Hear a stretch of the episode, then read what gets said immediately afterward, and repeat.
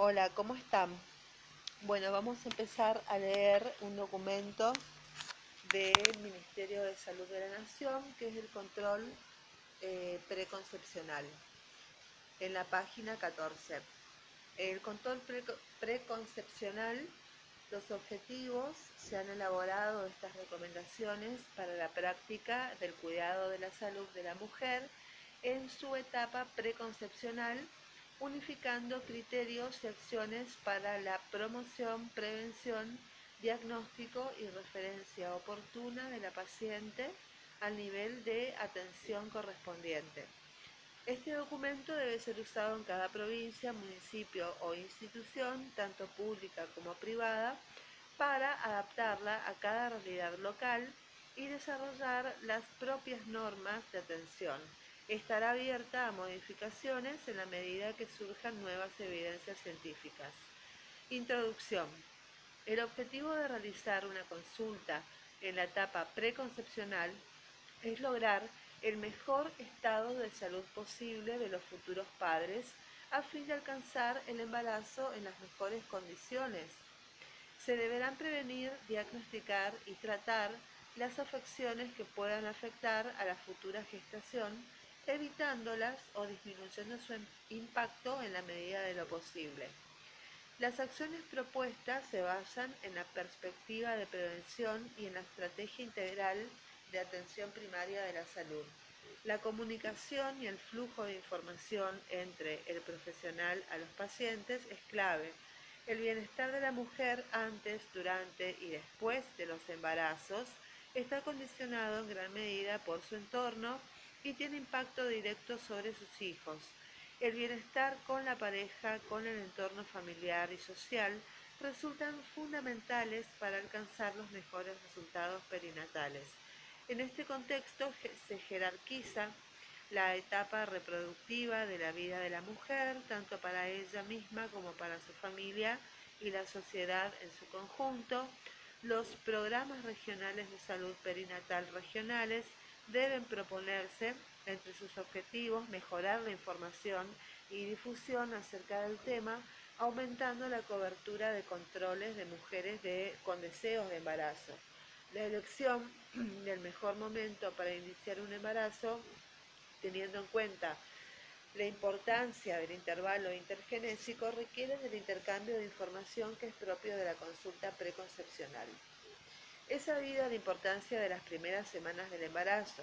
Se trata del periodo de embriogénesis, del desarrollo de los órganos que sustentarán futuras funciones del cierre del tubo neural, entre muchas otras adquisiciones. Resulta pues fundamental anticipar acciones para transitar esta etapa en las mejores condiciones posibles. Pese a lo expuesto, la primera consulta no suele ser tan temprana, y lo más frecuente es que los controles se inicien a mediados del primer trimestre, cuando ya transcurrió la casi totalidad del desarrollo embrionario, perdiéndose así la oportunidad de realizar intervenciones cuya eficacia está sustentada en la mejor evidencia científica disponible. Los adolescentes constituyen también un grupo etario especial que obtendría significativos beneficios con esta modalidad asistencial, ya que el 20% de los embarazos en Argentina ocurren dentro de este grupo. Estos son solo algunos ejemplos que destacan la importancia del control preconcepcional. El asesoramiento preconcepcional. El equipo de salud con responsabilidades en la atención de la mujer durante esta etapa debe tener en cuenta los siguientes objetivos y enfocarse en ellos brindar a cada pareja información sobre salud reproductiva de manera clara para que puedan tomar decisiones adecuadas. Consejería en anticoncepción para planificar el momento, la cantidad de embarazos y el tiempo transcurrido entre estos, evitando así los intervalos intergenésicos menores a 24 meses. Para mayor información se remite eh, a la guía Consejerías en Salud Sexual y Salud Reproductiva, propuesta de diseño, organización e implementación, el documento de trabajo de septiembre del 2012. También hay que informar acerca de los cuidados que requieren tanto el embarazo como su etapa previa, identificar los factores de riesgo de cada embarazo incluyendo los antecedentes personales y familiares, así como las conductas poco saludables y los factores ambientales. Ayudar a la paciente a reconocer su propio estado de salud previo al embarazo, a realizar cambios en las conductas de riesgo y a llevar a cabo los tratamientos necesarios para lograr un embarazo saludable. Identificar a las parejas con riesgo genético aumentado y brindarles información adecuada para que realicen las consultas específicas y tomen decisiones reproductivas adecuadas. Esta consejería tiene por objetivo lograr la comunicación y la reflexión necesarias para asumir la responsabilidad de llevar adelante un embarazo y el proyecto de familia esperado. La decisión final será la de la pareja adecuadamente informada.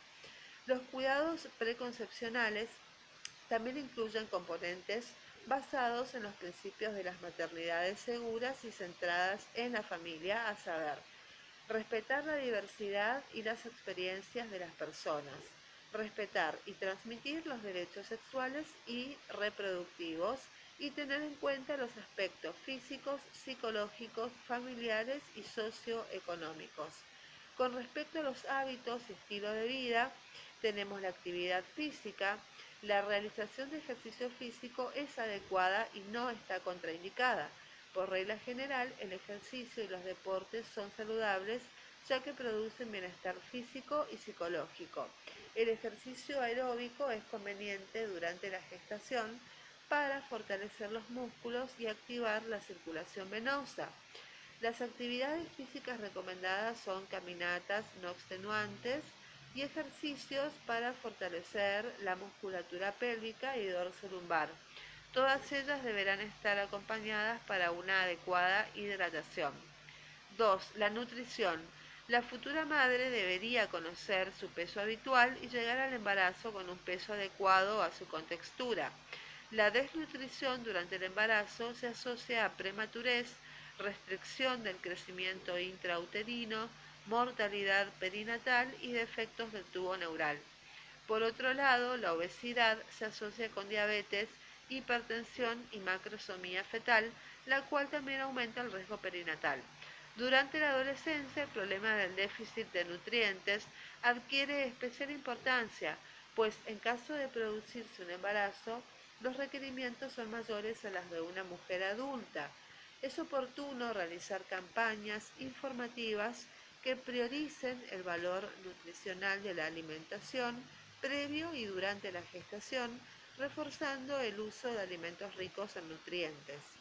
La evidencia actual demuestra que más de la mitad de los casos de defectos del tubo neural podrían haber sido evitados si la madre hubiera consumido suficiente ácido fólico por lo menos un mes y medio antes del embarazo y hasta cumplido los primeros 28 días del embarazo, momento en que embriológicamente hay evidencia de que el tubo neural ha cerrado.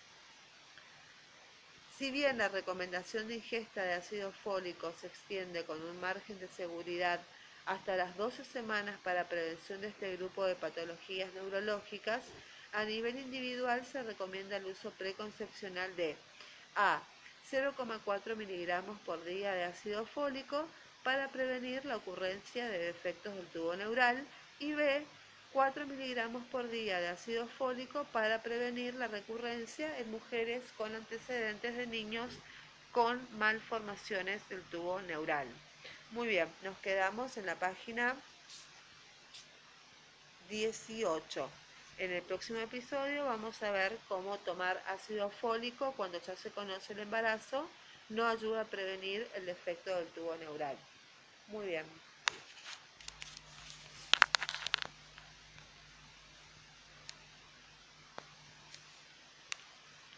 Esto es todo por ahora. Que tengan una buena jornada. Bye bye.